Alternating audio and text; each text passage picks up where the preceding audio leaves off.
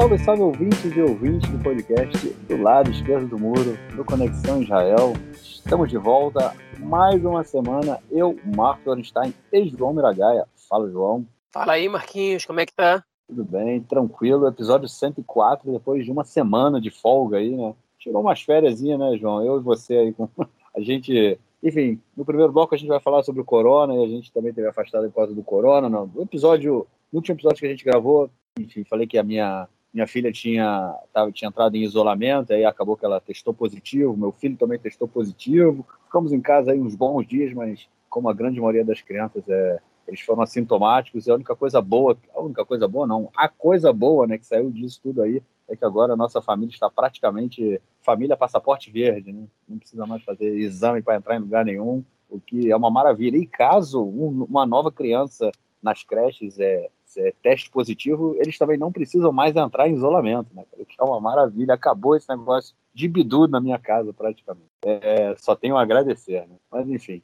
Vamos que vamos, vamos então, a gente, a gente nesse período aí de festas, né? A gente está agora no Hag Sukkot, no meio do, da festividade de Sukkot. Daqui a alguns dias a gente entra no período da, da, festa mesmo, final do, do Sukkot, é, terminando esse período das festividades judaicas no início do ano. Bom, vamos então para o nosso primeiro bloco para a gente falar do corona aqui em Israel. É isso aí. É, corona avançando, né? Aquela coisa, aquela abertura, o sistema é, educacional voltou, como vocês acompanharam a gente lá no início do mês. É, testes rápidos foram distribuídos, mas a galera está se contaminando. A minha família é um exemplo disso. O pessoal no, nos colégios está se contagiando. O número de doentes vem aumentando. É, na verdade, esse período, por conta das festividades, é muito, é muito difícil, né? A gente ter uma média, o um número médio, é, é, como é que chama? É, é, é, não é sério, não, a palavra não é sério, mas enfim, um, um número médio é, real. Um número real assim, de contágios. Real, né? Porque a gente tem muito laboratório fechado, é, funciona tudo meia boca nesse período, né? Como se fosse um, é, um final de semana durante três semanas. Então, é, a gente tem laboratórios que funcionam menos, demora muito tempo. Na, eu demorei, teve, teve alguns exames que é, eu cheguei a demorar quase três dias para receber o resultado, que é muito tempo. É, enfim, a gente não tem hoje, nesse momento, o número certo de doentes. Eu acho que daqui a uma semana a gente vai começar a ter um, uma. voltar né, a ter uma, um número mais é, é, correto aí do que da realidade do que está acontecendo. Mas a realidade é a seguinte, João: os, os hospitais estão enchendo, muita gente morrendo, é, e já há casos aí em que pessoas estão deixando de ser atendidas ou estão recebendo um, um atendimento inferior ao que poderiam receber por conta do alto, é, é, é, do alto índice né, de, de, doentes em corona nos hospitais israelenses. É, será que mesmo aí com a terceira vacina, é, apesar do FDA ter falado que não precisa para dar para mais de 65 anos, a gente vai falar disso, né? Mas será que até com a mesma, com a terceira vacina e tudo mais, a terceira dose da vacina, é, a gente vai chegar a um momento aí de um colapso do sistema de saúde? Pois é, eu vou começar pelo fim né, do, do, que você colocou. Né? A gente foi surpreendido no início da semana passada, no meio da semana passada, é, por uma. Não, no início dessa semana. Já estou perdendo noção do tempo, tem uma semana que a gente não gravou, e com as festividades todas a gente acaba perdendo noção do tempo. Mas, enfim, é, a gente foi surpreendido no início dessa semana com é, uma resolução, uma decisão da FDA, que é a agência é, norte-americana de, de é, enfim, é como se fosse a Anvisa né, da, dos Estados Unidos, a agência sanitária é, norte-americana, que é usada como referência para o mundo inteiro, recomendando a terceira dose da vacina, pelo menos da Pfizer, somente para maiores de 65 anos. Né? E uma, da, uma funcionária, do, uma, uma das, das funcionárias do alto escalão do Ministério da Saúde israelense, a doutora Sharon Eloy Price, ela participou dessa conferência apresentando os números de Israel, as razões pelas quais o Ministério da Saúde israelense optou pela pela aplicação da terceira dose em todas as idades. Né, e ainda assim a FDA não, é, não comprou o argumento do Ministério da Saúde israelense. Né. Ela foi muito questionada, ela e o Ministério da Saúde de uma maneira geral, é, e a grande maioria, do quase um consenso dos médicos israelenses, é de que essa é uma posição é, dos Estados Unidos agora, daqui a alguma questão de poucas semanas, eles vão liberar a vacinação para é, menores de 65 anos também, porque Israel está adiante dos Estados Unidos em relação à vacinação, há pelo menos um mês, um mês e meio na frente, e que eles são a gente ontem, né? É, Israel também liberou, a princípio, só para maiores de 60 anos, a terceira dose da vacina e, e liberou, foi liberando gradativamente, gradualmente, para idades mais, é, mais jovens, vamos dizer assim, até chegar no público geral a partir dos, dos 12 anos, né?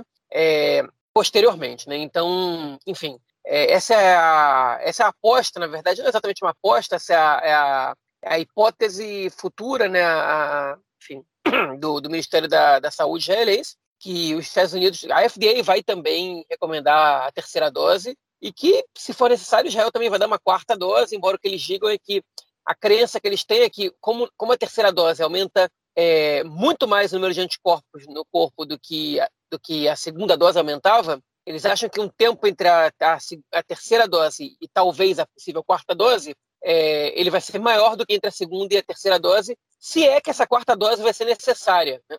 Porque tem vacinas que a gente precisa tomar três doses, né? Tem, tem vacinas que precisa tomar todos os anos, que é uma vacina da gripe. A gente não, não sabe, né? Hoje o diretor da Moderna, ele cravou que daqui a um ano a pandemia vai ser coisa do passado. Tomara que ele esteja certo, é uma previsão considerada otimista. É, a Moderna, que inclusive, segundo a própria FDA, agora com os levantamentos feitos nos Estados Unidos, ela, ela, teve, ela se provou mais eficiente do que a Pfizer, né? É, enfim, ela diminui a eficiência dela com o tempo menos que a Pfizer e ela é mais eficiente em reduzir o contágio e as internações graves. Mas enfim, vamos voltar para o que o Marquinhos comentou aqui, né? Como que ele começou falando. É, o, a gente está vendo um momento de número de contágios alto, ainda que a gente não possa medir ele é, de uma maneira é, real por causa da, da, das festividades, como não tem crianças indo para as escolas, o contágio dentro de sala de aula ele é menor e a gente tem menos fila, tem menos, enfim, menos postos abertos para exames, né? E aí a gente acaba não tendo uma noção, é, enfim, dessa, desse número real. Mas a gente sabe que está vendo um momento de alta de contágios. Um dos motivos para isso estar tá acontecendo é que a vacinação ela deu uma, uma freada, né? E não tem a ver com a resolução da FDA, ela já tinha dado uma freada. A gente tem cerca de 3 milhões e 100 mil israelenses vacinados com a terceira dose, quando a gente poderia ter quase 5 milhões. Né? E a gente, isso leva a gente a ter uma situação de que dos 750 doentes graves que a gente tem hoje em Israel, cerca de 400 são não vacinados, nenhuma das duas doses. Né? É, 300, é, mais ou menos, 310 são vacinados até segunda dose e só 30 são vacinados com terceira dose. Né? E aí os números eles são gritantes, porque o número de pessoas vacinadas com segunda dose ele é 15 vezes maior do que o número de pessoas não vacinadas. É, e ainda assim, você tem mais pessoas não vacinadas em estado grave do que pessoas com segunda dose. Né? E o número de pessoas com terceira dose em Israel ele é similar, ele é um pouco maior, na verdade. Ele é, ele é, ele é 20% maior, 30% maior, é 20 e poucos por cento maior do que o número de pessoas com segunda dose. Só que você tem só 10% de pessoas com terceira dose vacina, é, é, em estado grave em comparação com pessoas com, de segunda dose. Ou seja, é, é, a vacina salva vidas. Né? As pessoas, é, enfim, a maioria das pessoas que está morrendo em Israel são não vacinadas. São raríssimos os casos de pessoas que tomaram a terceira dose que estão em estado grave e morrendo. É, e de, de, segunda dose também são poucos os casos se comparados ao número de pessoas vacinadas. Então, é, é enfim, a corona passou a ser uma doença perigosa para os não vacinados, okay? e uma doença sem quase perigo nenhum para os que tomaram a terceira dose. É, essa é a realidade atual é, de Israel. Né? Então, apesar disso, isso não está motivando a muitas pessoas que tomem a terceira dose, em especial na sociedade árabe. Lá o, o número de vacinados ele é muito inferior ao da sociedade judaica, vamos dizer assim, é, mas que também está mais baixo do que na segunda dose. Você tem uma terceira dose disponível e as pessoas simplesmente não estão indo se vacinar, né? é, especialmente os árabes, a população árabe israelense, é, mas também a população jovem, ela está indo se vacinar menos. Eu, particularmente, conheço muita gente que demorou para se vacinar, ou que ainda está enrolando, é, ou que decidiu que, por enquanto, não vai se vacinar. É, baseado em quê? Eu não consigo entender, mas, enfim, que por enquanto não vai se vacinar. É, a, enfim, a terceira dose, ela comprovou a sua eficácia aqui em Israel, né, é, muito rapidamente, é, e ela é um segredo para você poder se livrar é, da doença em estado grave sem que tenham restrições, enfim, radicais é, de, de, distanciamento e de isolamento no país, né, que é uma coisa que ninguém quer, mas para que isso não aconteça, a gente precisa é, reduzir o número de doentes graves. Como o Marquinhos comentou, apesar da terceira dose, e apesar do número razoável de pessoas vacinadas com a terceira dose e alto de segunda dose, tem muita gente internada, porque o Israel praticamente não tem restrição nenhuma As restrições são muito simples, são muito sensíveis, né? Para quem mora no Brasil, escuta a gente falando, pode até parecer é, ridículo, porque no Brasil as restrições são ainda menores e, e o número de mortos ainda é muito alto. É, né, o próprio fato de usar máscara em Israel, enfim, lugares fechados, ele, ele, ele, ele acontece, né, ele funciona, essa, essa obrigatoriedade da máscara em lugares fechados. Né? Mas, enfim, é uma, é uma restrição muito baixa para você ter um número de contágios tão altos assim. Né? E hoje, uma reportagem do canal 13 mostrou, né, os, é, enfim, mostrou, na verdade, duas coisas que me espantaram muito. A primeira é que, que os aparelhos de ECMO, né, que é o aparelho para fazer oxigenação por membrana extracorporal, né, é, enfim, que é um aparelho que se usa para fazer circular o sangue por um pulmão artificial fora do corpo, né, e para depois regressar à corrente sanguínea, que é uma respiração, é, é, é uma respiração artificial. Eles estão é, limitados e tem gente morrendo porque não, está tendo acesso a isso. E começou a rolar uma discussão em Israel, do ponto de vista ético, né? se as pessoas não vacinadas elas têm que, elas têm que sair da lista de prioridades para usar esse aparelho. A lei israelense, ela, enfim, ela proíbe que você faça distinção entre, entre um e outro, né? Mas os médicos estão debatendo isso. Por que, que eu vou, é, enfim, eu já estou recebendo um grande número de não vacinados aqui, estão lotando os hospitais e tem médicos dizendo por que, que eu vou dar prioridade à vida dessa pessoa e não de uma pessoa que optou por salvar sua vida e a dos outros também, né?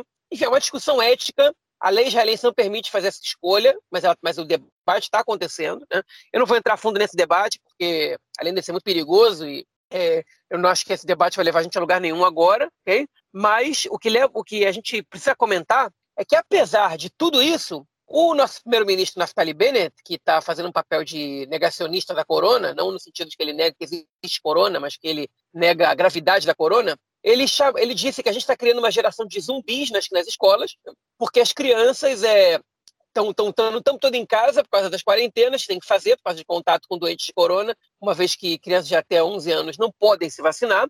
É, e ele está propondo contra todas as recomendações do Ministério da Saúde, que aumentar as restrições, eu falo isso do não do braço político do Ministério da Saúde, sim do braço profissional, né, dos médicos, especialistas e pesquisadores, ele quer reduzir a quarentena das crianças a uma, um exame só de corona. Ou seja, teve contato com doente de corona, fica um dia em casa, faz o exame, deu negativo, volta às aulas. É, e isso, enfim, to, todo, né, um consenso todo lado profissional do Ministério da Saúde é contra isso. Hein? E os médicos do Ministério, os médicos dos hospitais públicos, eles estão ameaçando fazer uma greve, hein? caso essas medidas de, de é, diminuição das restrições e de isolamento sejam tomadas pelo governo, uma vez que quem decide é o braço político. Né? Enfim, é, por outro lado, pelo menos em relação aos professores, o Ministério da Saúde e o Ministério da Educação chegaram a um acordo. Né? Professor e professora não vacinados, né? é, e isso, a pessoa que tomou a vacina, a segunda dose, há mais de seis meses, é, é considerada não vacinada nesse caso, ou seja, teria que tomar a terceira dose, é, são obrigados a fazer dois exames PCR para poder dar aula. É, caso contrário, eles não podem entrar nas escolas, os professores, eu estou dizendo, professores e professoras, e se eles não aceitarem fazer os exames, eles vão, eles vão ser proibidos de entrar nas escolas e vão ter o seu salário congelado. Né? Foi a única restrição que vai, parece que vai entrar em vigor agora. Enfim, que me parece bastante razoável e justa. Mas ah, sobre os alunos, é um absurdo. Os, os, alunos também das escolas reclamaram do Bennett, né? Disseram que, como assim, está chamando a gente de zumbi? Tipo, a gente está tá tentando fazer o máximo possível e ele vem e define a gente dessa maneira. Enfim, é, reagiram com um pouco, tipo, foram um pouco sensíveis a, ao comentário do Bennett, que foi um pouco, foi bastante fora do lugar, né? Mas o pior que o comentário dele foi a proposta dele. Né? Enfim, os médicos estão ameaçando sério com greve no momento de crise, estão dizendo, ó, se o governo vai, vai fazer com que a nossa situação piore, a gente piora a situação de uma vez só e obriga eles a tomar uma atitude séria. E, enfim, eu espero que o governo recue, pelo menos dessa estupidez, né, de, de afrouxar as regras e que, inclusive, é, é, enfim, tome, tome medidas é, para aumentar as restrições nesse momento que são tão importantes no país. A gente está vendo, né, todos os dias. No, hoje morreram, se não me engano, 20 e poucas pessoas, 25 pessoas. Enfim, num país com é, 88% dos adultos com a segunda dose tomada, né,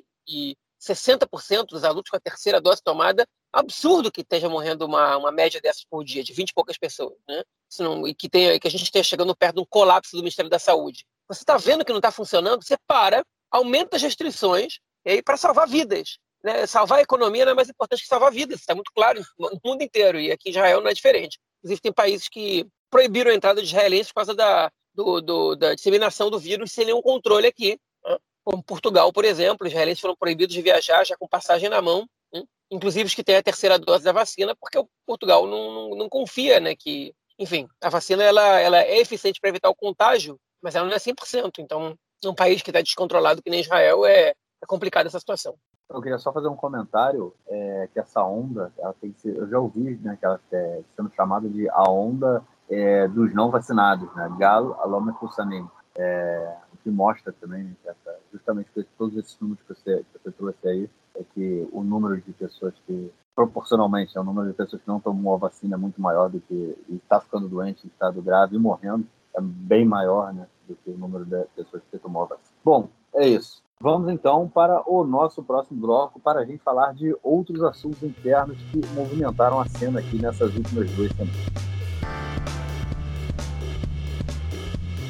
Bom, gente, a primeira notícia é sobre é relacionada aí àquela fuga de prisioneiros. A gente comentou disso, né? Falou lá no, é, no penúltimo episódio sobre a no último episódio, na verdade, que a gente gravou sobre a fuga de prisioneiros da prisão de Lisboa, né?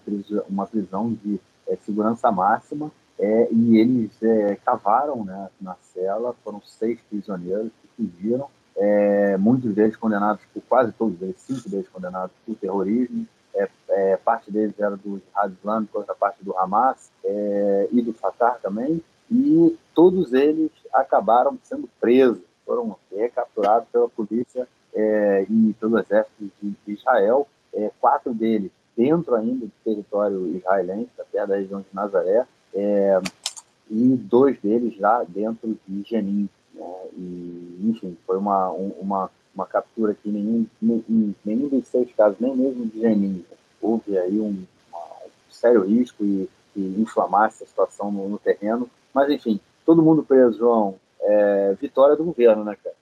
Uma vitória mais ou menos, né, eu diria. Porque o vexame ficou, né? E, assim, o governo fez o mínimo. O governo, as forças de segurança, né, fizeram o mínimo que tinham que fazer, que era resgatar esses presos.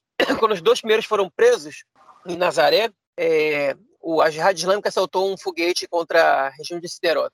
Não, perdão, contra a região de Escola, é no, ali próximo ao sul da faixa de Gaza. Quando os dois segundos presos foram, foram fugitivos foram presos de novo, foi ali na região de al-Fahim, né? É, aí o Hamas soltou um foguete contra Siderot. Depois demorou um tempo maior até que os últimos fossem presos, se não me engano foi no dia 19, e aí não teve foguete, né? Israel bombardeou de volta esses foguetes e tal, mas é, não teve foguete. É, eles foram presos dentro da Cisjordânia, como o Marquinhos falou, ali no subúrbio de Jenin. Né? A gente comentou na semana, na semana retrasada sobre o fato de cinco dos seis presos serem originais de Jenin e estarem do lado do quintal de casa. É, então, por que, que eles foram até o Monfarne? Né? Porque, enfim, eles se dividiram em duplas, como a gente pôde ver, é, para escapar juntos. Que, eles foram até o Monfarne?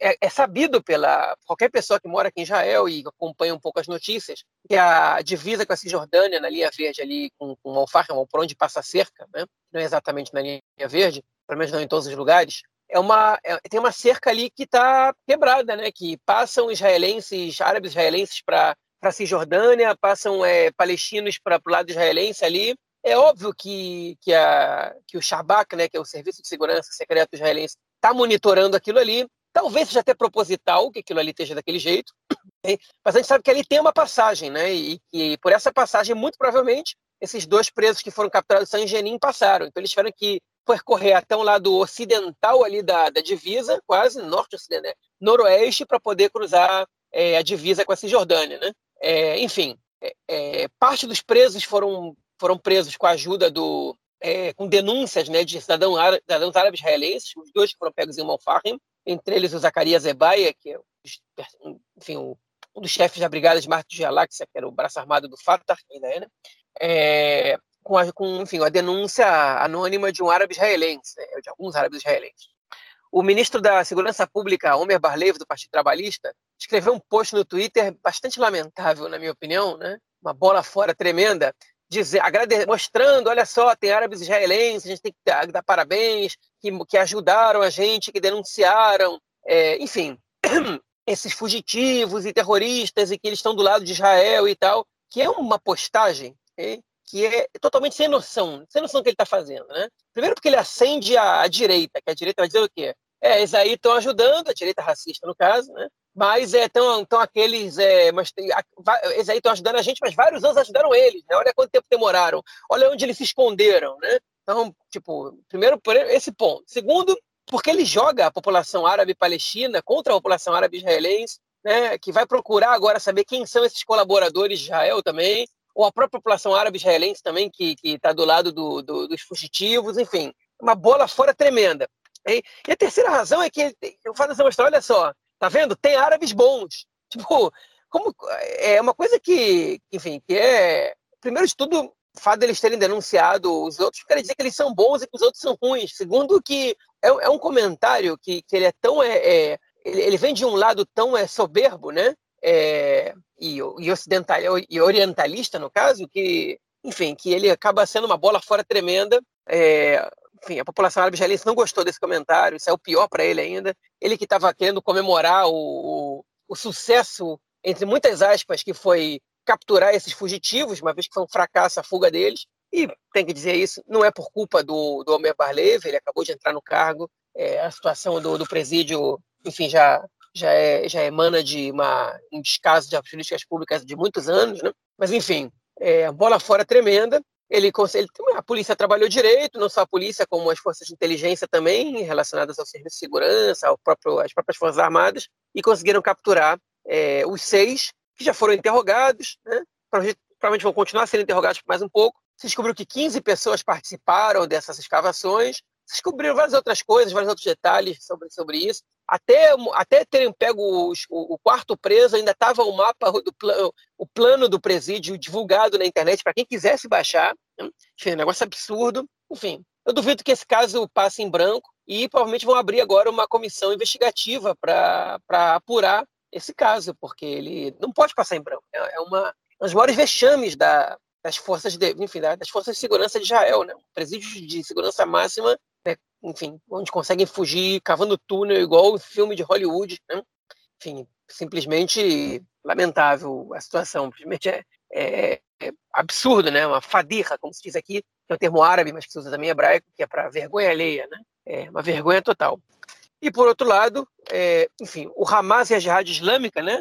No caso, principalmente a Jihad Islâmica, enfim, eles saem com a moral elevada, porque por mais que esses presos tenham sido capturados, é, enfim, ele, mostra uma fraqueza de Israel. Né? Eles é, dispararam os foguetes pra, só para diminuir um pouco a moral israelense, mas que já está bastante em baixa depois dessa fuga, né? pelo menos nesse, nesse aspecto. Então, é, enfim, um evento que fortaleceu o Hamas e a Jihad Islâmica e uniu a população palestina também, de uma maneira geral. Inclusive o Fatah, né, que, que se, se recusou a cooperar com as forças de defesa de Israel para ajudar a encontrar os presos e que inclusive estimulou é, enfim, as manifestações é, e, e, até as barricadas para atrapalhar o, o trabalho da, é, das forças de defesa que estavam tentando capturar os fugitivos. Então, a gente tem, tem, vencedores essa, essa vergonha da, do, do, presídio, né, da fuga.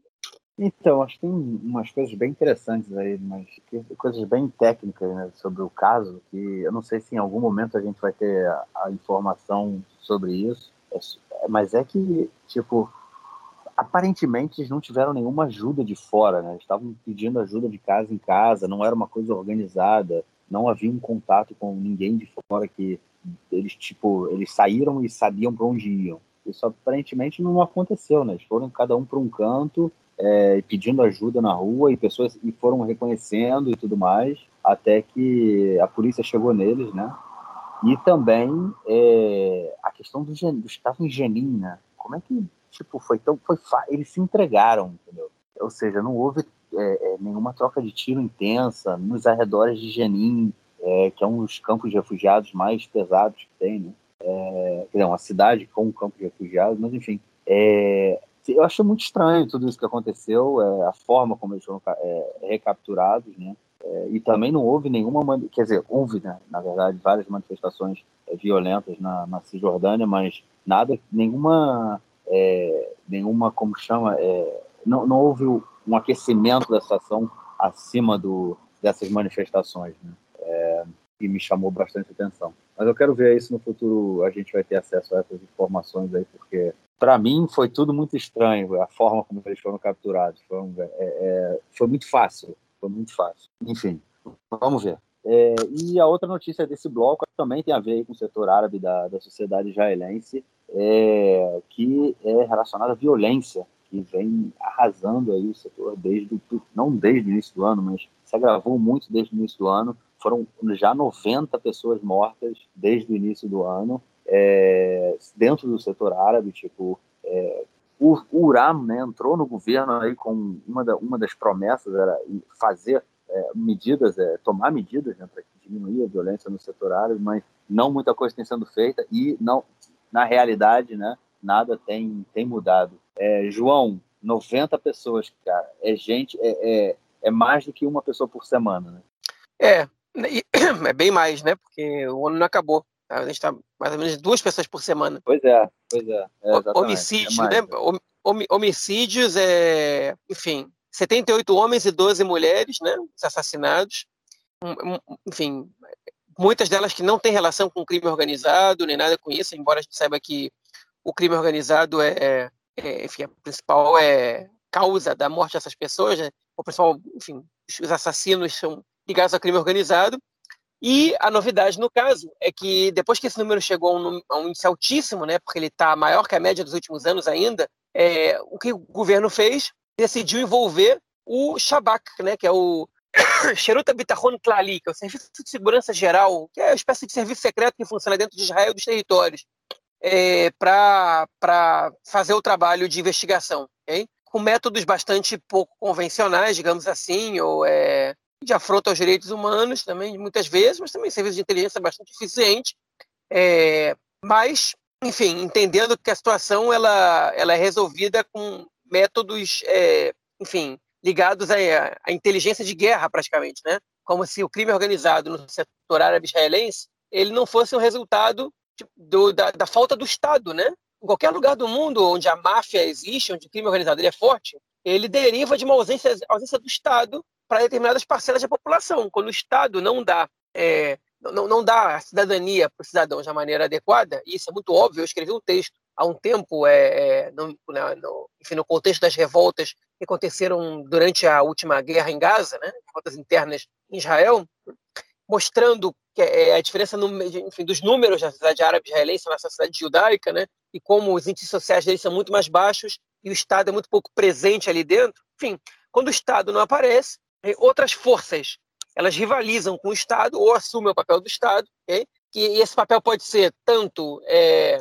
prestar assistencialismo quanto é, ditar as regras, né, e, e ser o medidor de força. E o Estado na sociedade árabe ele é um Estado repressor. É um, enfim, quando ele aparece, ele aparece para reprimir muito mais do que para fornecer cidadania. E, enfim, esse é o resultado. Então, o que eles vão fazer agora? Colocar o serviço de segurança que se encarrega de caçar terrorista né, é, é, nos territórios, também dentro de Israel, né, às vezes até terroristas judeus, mas enfim, não é, tem uma, uma unidade especial para quem quer, quem quer ver a série é Our Boys, né, que passou da HBO, enfim, sobre o caso de uma vingança, é, é baseado numa história real, é, a, um, a um cidadão palestino de Jerusalém Oriental, é, após a, o sequestro e morte dos sequestro e assassinato dos três jovens que foram sequestrados é, na Cisjordânia, em Gush Etzion, em 2014, enfim, ali a gente vê como é que o lado, a, a divisão judaica do Shabak é, trabalha, né? É, mas enfim, o Shabak trabalha principalmente para caçar para caçar palestinos, terroristas palestinos, mas também alguns árabes israelenses. Quem vê Falda, ele, enfim, as pessoas do Falda são ativistas do, do, do Shabak, né? E esse é o serviço que eles vão usar agora para é, tentar reduzir a criminalidade na sociedade árabe. Como se, enfim, essa fosse a solução. Né? Vamos agora se infiltrar ali, usar as informações para achar os grupos de crime organizado e, enfim, é, com os métodos pouco convencionais, eliminar o crime organizado, como se não tivesse uma razão de existir na cidade árabe não na cidade judaica, né? Como se fosse só a falta de policiamento o problema. É verdade que o policiamento da cidade árabe era ridículo até pouco tempo atrás, agora ele é, ele é só fraco, né? É, o Netanyahu se orgulha de ter construído nove delegacias de polícia na, em cidades árabes nos últimos, é, enfim, nos últimos 12 anos, é, quando ele assumiu o poder era só uma, né? agora são dez, é, enfim. Mas os números pioraram, né? a criminalidade aumentou. Então é, é sinal de que polícia e repressão não são não podem ser a única solução para esse problema. Parte da solução passa por aí, mas não pode ser a única solução. É, e o Estado não aprende. Na verdade, não aprende porque não quer aprender. A visão do, de, do governo atual, com, com o RAM ou sem o RAM, é uma visão, é, enfim, deturpada, uma visão preconceituosa da cidade árabe israelense, né? que é, enfim, é, que é, enfim, na verdade, da violência em geral, né? da criminalidade da violência de uma maneira geral. Que é, na base da repressão, você termina com crime organizado. E isso não funciona em nenhum lugar do mundo, não vai ser em Israel que vai funcionar. É, eu acho que você falou tudo aí, né? Sobre essa questão da ausência do Estado durante 70 anos. É, isso, de alguma forma, estoura, de alguma forma, é, outras forças, como você muito bem colocou, tomam conta. E é o que está acontecendo. A cidadania, eu acho que é isso que é o ponto central da, da discussão, né? Como você colocou. Ou a cidadania, ela é, ela é, é é, é, fornecida, não sei se fornecida é a palavra, mas enfim, é, é, toda pessoa que mora, que ele realmente é cidadão do país, né, ele, tem, ele tem os mesmos direitos né, e os mesmos deveres, enfim. É, ou a gente mantém ainda é, algumas formas de tratamento diferenciado. Essa é uma discussão que ela é sempre, é, ela é sempre, enfim, ela não some né, da questão do, do sionismo e tudo mais, sempre essa mesma discussão. Bom, é, vamos então para o nosso próximo bloco para a gente falar de questões internacionais aqui em Israel. Vamos lá, né? Primeira notícia do bloco relacionada aí com mais uma visita do presidente, ou presidente, do primeiro-ministro Naftali Bennett. Falar em presidente, a gente nunca mais ouviu falar do Herter, né? Quase não aparece. É, depois que ele assumiu, sumiu, né? Assumiu, sumiu. É, mas o Bennett, mais uma vez, teve mais um encontro aí. Foi, ele começou tudo já em julho, encontrou com, com foi um encontro secreto, né, com o rei, rei Abdullah da Jordânia. Depois ele encontrou, teve um encontro com Biden, né, é, semana, na semana passada, semana retrasada, que o Biden. Vem cá, você viu a foto que parece que o Biden está dormindo, cara, no encontro? Vi. Ele, muito, eu acho que. Qual foi, cara? Teve um apagão ali, cara. Tava ali, não tava puro, não, cara. Alguma coisa aconteceu ali. O pessoal é... nos Estados Unidos chama ele de. O, o, Trump chamava ele de Sleep Biden, né? Isso, é, isso. Sleep. Joe, Sleep Joe, ele chama ele. Mas é.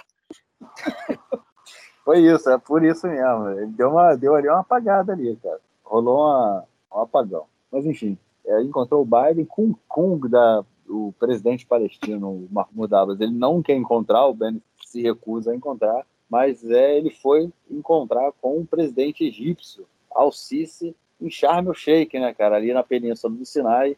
É um lugar muito aprazível, bem agradável. É, o Bennett fazendo um round aí de, de diplomacia, né, cara? É o primeiro encontro em 10 anos, né, de um presidente egípcio com um primeiro-ministro americano, com um primeiro-ministro é, israelense. O primeiro encontro em 10 anos, o último 12 anos aí de Netanyahu, o cara se encontrou uma vez e, e nunca mais, né? Mas o Bennett fazendo esse round aí geral de diplomacia, né, cara? Pois é, é isso é impressionante, né? Que o, o último encontro né, do, do, do primeiro-ministro israelense com o presidente egípcio foi com o Mubarak, né?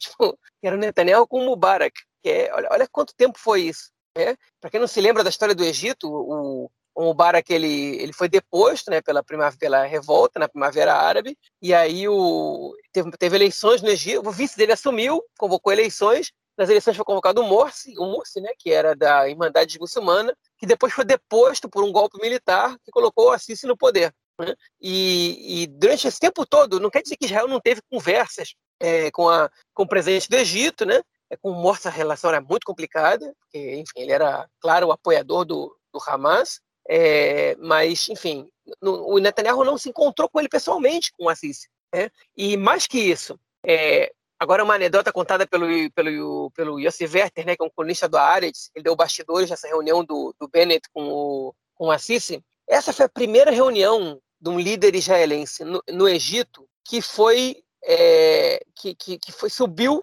uma bandeira de Israel. Os egípcios chegaram a não subir bandeiras egípcias nesses encontros para não serem obrigados a subir a bandeira de Israel em solo egípcio, porque eles sabem que Israel não é um país muito querido pela população egípcia e que isso podia gerar antagonismo. E dessa vez eles começaram a perguntar as medidas para a chancelaria israelense, porque, enfim, as cores, qual é o tom de azul, qual é o tom, quais são as medidas e tal, porque eles não tinham no inventário nenhuma bandeira israelense no, no enfim, no, da chancelaria egípcia para promover esse encontro e hastearam a bandeira israelense, eles tiraram fotos de frente às duas bandeiras, né? Foi a primeira vez na história que ergueram uma bandeira israelense em solo egípcio. Então, é, tá aí uma curiosidade desse encontro. Para que serviu esse encontro? Bom, enfim, Israel está fazendo uma, um avanço diplomático, está tentando fazer pelo menos, e a Lapid está trabalhando muito duro nisso, está trabalhando em silêncio, né? ele só comemora é, logros depois de, depois de concretizados, ele não faz discurso, não convoca a coletiva para falar de processos, né? nem para fazer festa em cima de, de meios acertos, que nem o Netanyahu gostava de fazer. Ele é, enfim, ele está trabalhando duro e o Bennett ele, tá, ele também, ele, enfim, como o Marquinhos falou muito bem, com ele para não se encontrar com o Mahmoud Abbas, né?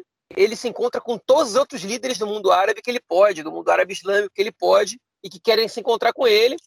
É, já foi com o rei da Jordânia, agora é com o Assisi e vai, vai ele vai seguir, se deixar. O Lapi teve nos Emirados Árabes, enfim, e as coisas vão seguir assim. É, e essa reunião com o Assisi, enfim, o, o Egito ele tem interesse é, na ajuda de Israel. Né? É, o Egito ele ele quer voltar, né? ele, ele, ele, quer restaurar boas relações comerciais com Israel. Né? É, teme também perder o papel de protagonismo, de principal aliado de Israel no mundo árabe, é, uma vez que agora Israel está fazendo acordo com outros países árabes, o Egito era o grande aliado de Israel no mundo árabe, o grande também é parceiro comercial de Israel no Oriente Médio, de uma maneira geral, junto com a Turquia, né? e eles eles eles estão querendo restaurar isso, eles estão pedindo ajuda de Israel e nas relações diplomáticas complicadas que, que o Egito está tendo com a Etiópia sobre as águas do Nilo, né? É, enfim, eles querem também melhorar as relações deles com os norte-americanos e estão aproveitando essa essa maré de boa vontade, uma vez que o Biden não tem interesse na volta do Netanyahu e ele está disposto a estabelecer boas relações com o Bennett e o Egito quer surfar nessa onda. Né? E o principal pedido de Israel para o Egito foi é, ajudar para que a situação com a faixa de Gaza ela seja de longa duração. Né? Então, que o Egito consiga intermediar melhor essa relação né? é, e resolver a questão dos presos, né, com, com, que estão sob controle do Hamas, é, ao mesmo tempo que Israel não quer é, liberar um número alto de presos palestinos, né? Israel não quer liberar nenhum, mas sabe que é praticamente impossível isso, e também quer garantir que o dinheiro do Catar para a reconstrução de Gaza ele é, seja usado para a reconstrução de Gaza e não para objetivos militares do Hamas. Né? Eles querem que o Egito seja o fiador e o intermediador desses acordos. Então, pra, é, essa, esse foi o principal objetivo dessa reunião.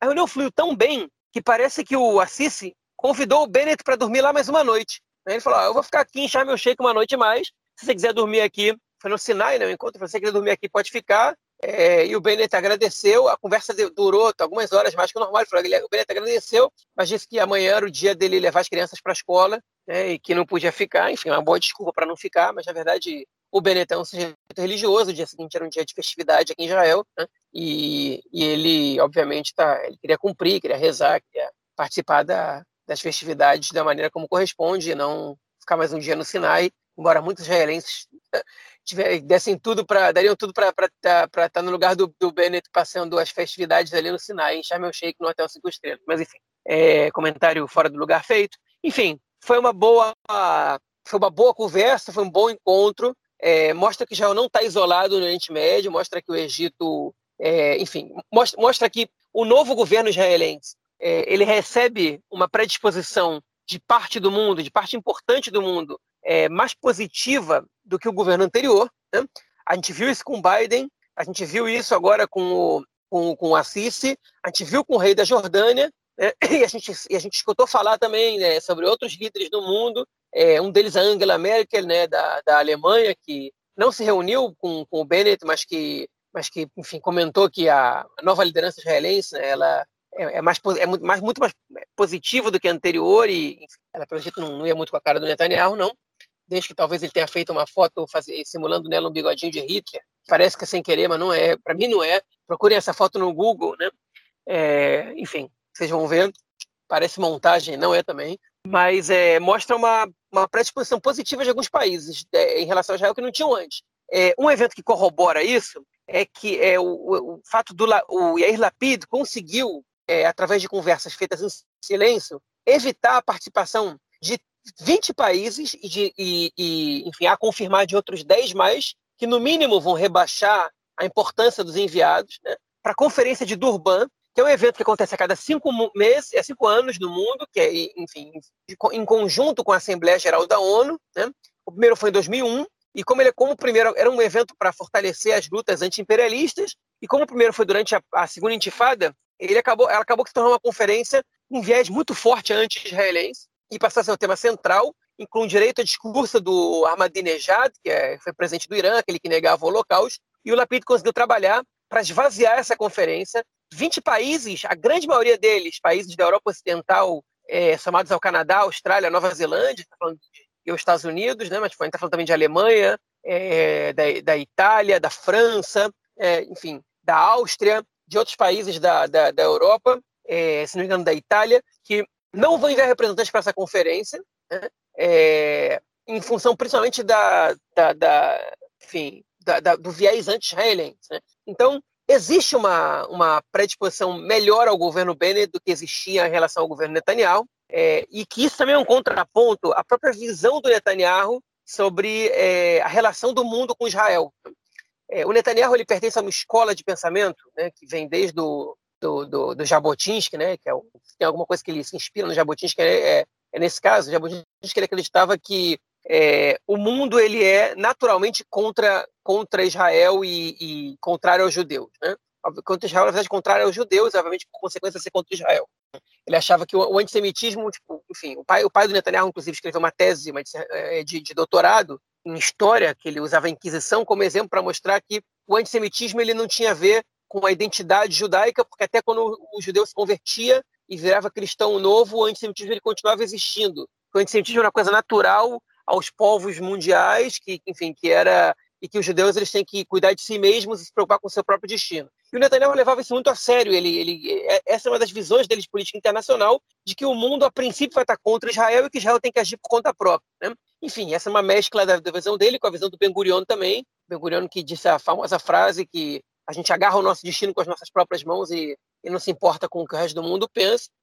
É, enfim, e o, e o Bennett e o Lapid, o Lapid inclusive usou essa frase falou, pelo jeito o mundo não é tão contra Israel assim quanto o Netanyahu pensava, né?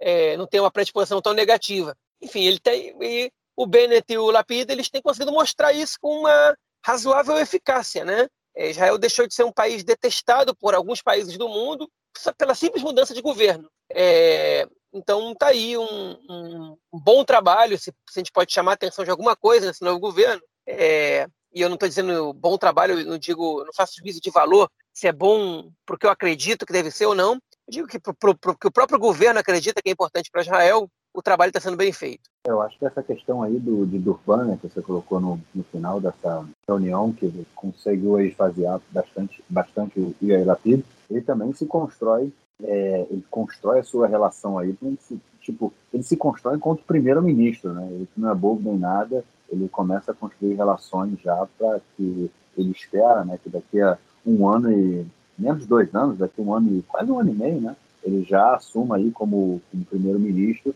e ele vem construindo as suas, suas relações aí já com outros países, é, aproveitando aí o cargo de ministro da, das relações exteriores. Acho bem, bem interessante essa movimentação e justamente no sentido que você se colocou, né, eu acho que é, o mundo inteiro feliz né, com a troca de governo em Israel. Né? Acho que é, as relações melhoram muito é, com muita gente, as pessoas se tornam um pouco mais é, dispostas a, a conversar, né, a dar um pouco ouvido e a relação realmente foi mudando. Então, acho que a saída do Netanyahu ela representa também essa, um fator importante aí nessa mudança, porque acho que o mundo já estava de saco cheio dele. É um pouco disso. Bom, vamos então é, para a nossa próxima notícia do bloco é, internacional, para a gente falar sobre é, o, um, um, dos acordos né, de Israel com os Estados Unidos, que Israel, eh, os Estados Unidos ia receber agora, é, ia passar agora para Israel um bilhão de dólares é, para a produção de novos mísseis aí do Equipato Bargello, isso aí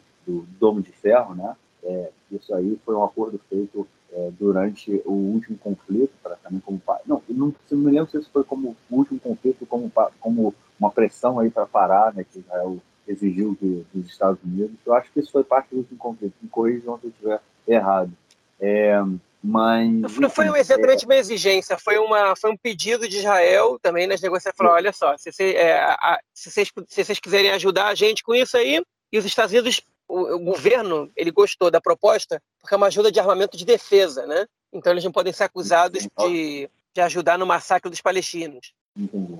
É, enfim, e aí é o que foi, o que aconteceu que essa semana o setor mais é, progressista, assim, né, mais à esquerda dentro do Partido Democrata, ele foi contra, votou contra é, esse, esse, é, é, essa ajuda americana aos, a Israel, mas ela acabou sendo aprovada pelo Senado. É, mudou. e agora foi pela aí, acabou de ser pela Câmara. Pela Câmara. Acabou de ser pela Câmara. Acabou de ser, e vou, vou, falar agora os números aqui para vocês.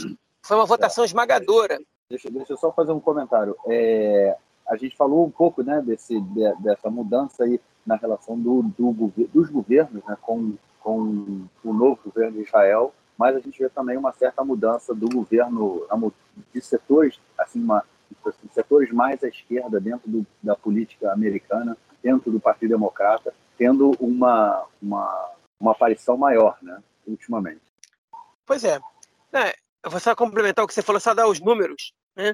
É uma ajuda de um bilhão de dólares para o Kipato Parazel, teve 420 votos a favor, 210 de cada um dos partidos, nove votos contra, oito democratas e um republicano. Né? Enfim, foi uma vitória esmagadora. É, você comentou bem aí sobre o caso do, do, dessa, dessa movimentação do, dos setores mais de esquerda do Partido Democrata é, se oporem a isso, mas o governo israelense jogou bem com isso, né? porque eles jogaram ajuda para o Kipat Brasil, que é para o domo de ferro, né? que é o sistema de antifoguete. E isso é, é difícil você justificar o voto contra, porque você está, enfim, é um, é um, não é uma arma que mata, é uma arma que salva vidas. Né? Então é, enfim, ficou, ficou complicado você, você vota contra, você acha que os Estados Unidos não tem que se envolver de jeito nenhum na, no conflito entre Israel e os palestinos, mas depois dessa saída desastrada do Afeganistão, é difícil você convencer alguém hoje nos Estados Unidos que, que o país pode simplesmente é, desaparecer e, do nada de algum, de algum conflito que eles estão envolvidos há anos, é, sem que isso gere consequências desastrosas. Então, foi um time muito bom, outro acerto aí, que, que vai dar resultado positivo também para Israel. Então, mais uma vez aí, uma vitória do, do governo Bennett Lapid né, no, no, no contexto de política internacional. Bom, é isso. Vamos então para o nosso próximo bloco para a gente ouvir o comentário do camarada Nelson Boa. Manda aí, Nelson. Meu caro Gorenstein, amigos do Conexão Israel, do lado esquerdo do muro, mandar um abraço para o João, que está muito envolvido em eventos culturais nos últimos dias. É o João realmente planejando e executando. Copa Toto do futebol israelense. É, a Copa Toto já tem um campeão, é o Maccabi Haifa, campeão da Liga Nacional ano passado, campeão da Copa dos Campeões nesse ano e campeão agora também da Copa Toto. Venceu nos pênaltis o Apoel Bercheva 1 a 1 no tempo normal, 7 a 6 nos pênaltis. Título realmente muito comemorado pela torcida do Maccabi Haifa. Lembrando que no campeonato israelense já temos a terceira rodada, três times empatam em primeiro lugar com sete pontos, sete pontos em nove disputados. É uma surpresa, hein? O Apoel Tel Aviv, o Apoel Nofa Galil e o Apoel Haifa. Repetindo, o Apoel Haifa, que vem bem nos últimos anos, mas não para tanto o Apoel Tel Aviv, que vem muito mal nos últimos anos e fazia muito tempo que não liderava uma competição, e o Apoel Nofa Galil, que é, foi promovido da segunda liga do ano passado para agora. Então é isso aí, os três times na liderança. Apenas três jogos, o campeonato vai até abril, maio, tem muita água para rolar ainda. Um abraço a todos. Valeu, mestre. Obrigadão pelo comentário e, obviamente, o que esperamos na semana que vem. João, algo mais a declarar ou a gente fica por aqui, cara? Podemos ficar por aqui. Beleza. Então é isso, vamos ficando por aqui. É, desejamos então, vamos, não vamos esquecer dessa vez, um Rádio Samer, né, uma boas festas aí, Rádio Samer de Sucot. Sucot é entrando na sua reta final. É, então, Rádio Samer para todo mundo. Boa, é, é, e a gente se fala aí na semana que vem para gravar o nosso próximo episódio. Valeu, cara. Um grande abraço. Abraço, até mais.